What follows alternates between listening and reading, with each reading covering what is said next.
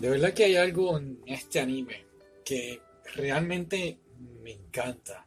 No, no sé qué, eh, quizás el tipo de escenografía, ¿no? De, de- de- donde trata toda la historia que es en Inglaterra, pero a la misma vez tiene este estilo japonés mezclado con el estilo inglés, o no sé si es el género steampunk, no sé, o, los espías. Eh, de verdad que creo que todo mezclado y he hablado muchísimo de el anime, la película y ya por fin salió la segunda película, estoy bien contento. Eh, estoy hablando de Princess Principal, Crown Handler, parte 2. Si no me equivoco, son cinco películas que van a estar saliendo. Pensé que iban a ir al cine. eh, No sé si por la cuestión de la pandemia no las llevaron al cine, las llevaron a streaming. No sé si por qué realmente lo hicieron así, hubiesen hecho otro season. Y sí, tienes que ver el season 1 para entender entonces lo que está pasando en estas películas. Pero bien sencillo, te lo voy a explicar en arroz y habichuelas, bien fácil. Está el reino y está, pues, ¿verdad? Eh, gobernado por una reina, más o menos como la reina Elizabeth. Eh, entonces está ah, pues el Commonwealth, que es, pues, por decirlo así, un estado libre, por, por decirlo así en español, es bien común, Commonwealth, en español pues podemos decirlo un estado libre asociado o algo así. Así fue como lo enseñaron, ¿ok? Así es, así es en Puerto Rico. En Puerto Rico es un estado libre asociado. Estamos anexados a Estados Unidos, pero somos un estado libre.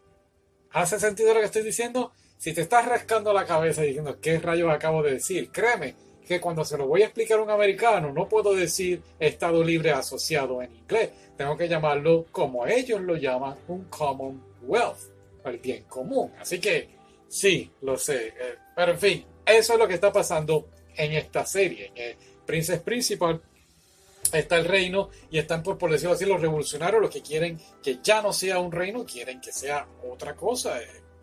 Y entonces, pues han entrado en lo que podemos decir una, un tipo de guerra fría.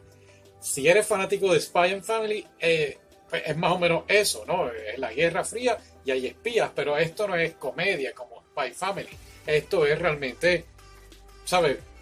Llega un momento en que matan gente y pues tú dices, wow, esto es más allá de PG-13. Ah, no hay fanservice aquí, ¿sabes? Es un anime directo al grano, estamos siendo espías, estamos investigando y toda la cosa. Y realmente, vuelvo y digo, muy, muy bueno. Y tienes que ver primero el temporada 1, que hicimos el podcast hace tiempo, así que pues, quizás la vocecita del derivante de no es la misma, o la emoción no es la misma, o, o quizás cometa muchos errores. Bueno, sigo cometiendo, pero no importa. En fin, es uno de los animes que cuando terminó, de verdad, de verdad que aplaudí de lo bueno, de lo increíble, de lo original que es, y wow, en fin. ¿Qué pasa en esta película? Pues te voy a ser bien, bien honesto. En la primera película, Princess Principal Crown 101, número uno, estaba un poquito desilusionado porque de verdad que para empezar son 55 minutos y creo que esperaba mucho, esperaba acción, drama y creo que, y lo dije, la primera película entonces está, es la base de lo que entonces van a ser las demás películas. Inclusive antes de ver la película 2, volví a ver la película 1 y eh, ok, pues sigo diciendo lo mismo, empezó brutal y eh, como que, ah, ajá. Creo que la primera película es más bien trabajo de detective. Y en esta segunda película, ya como que decimos, decimos poner, pusieron las piezas en el tablero de ajedrez, ya las están moviendo. Y entonces en esta realmente ves el labor de detective. Ves, ok, van a un sitio. Oh, no entres por ahí, porque es una trampa y una bomba. Oh, no vayas por ahí. Ah, ¿qué va a pasar? No, oh, me atacaron de repente. ¿Quién es este tipo? O sea, ese es el tipo de película que realmente yo a mí me gusta ver. Y by the way, son todas mujeres. Y pues honestamente, si vemos películas así de espías que hayan salido últimamente, podemos decir eh, 355. A mí no me gustó, fue un fracaso. La otra es la de la muchacha McCarthy, se me olvidó el nombre. Espía, Spy, esa misma, que sale Jude Law, sale Carlos Ponce. Tampoco, o sea, fui, fue una película, pero no como que la comedia, como que no. Entonces, Ana de Almas estuvo en la de 007. ah ¿Cuál fue? Never.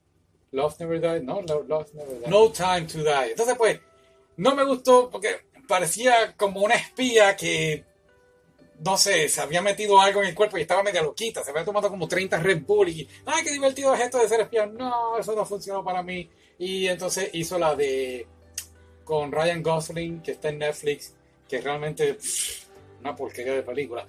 Pero ahí es donde quiero llevar, llegar. Oh, este, este anime son chicas, son espías y está bien hecho. No tuvieron que recurrir al doble sentido, al sexo, nada. Son espías y en esta segunda película eso es lo que realmente hacen y ya por fin estamos viendo quién es el villano, entendemos el por qué el final de la primera película terminó de esa forma y entonces pues como dije, van moviendo las piezas a lo que serán las próximas películas.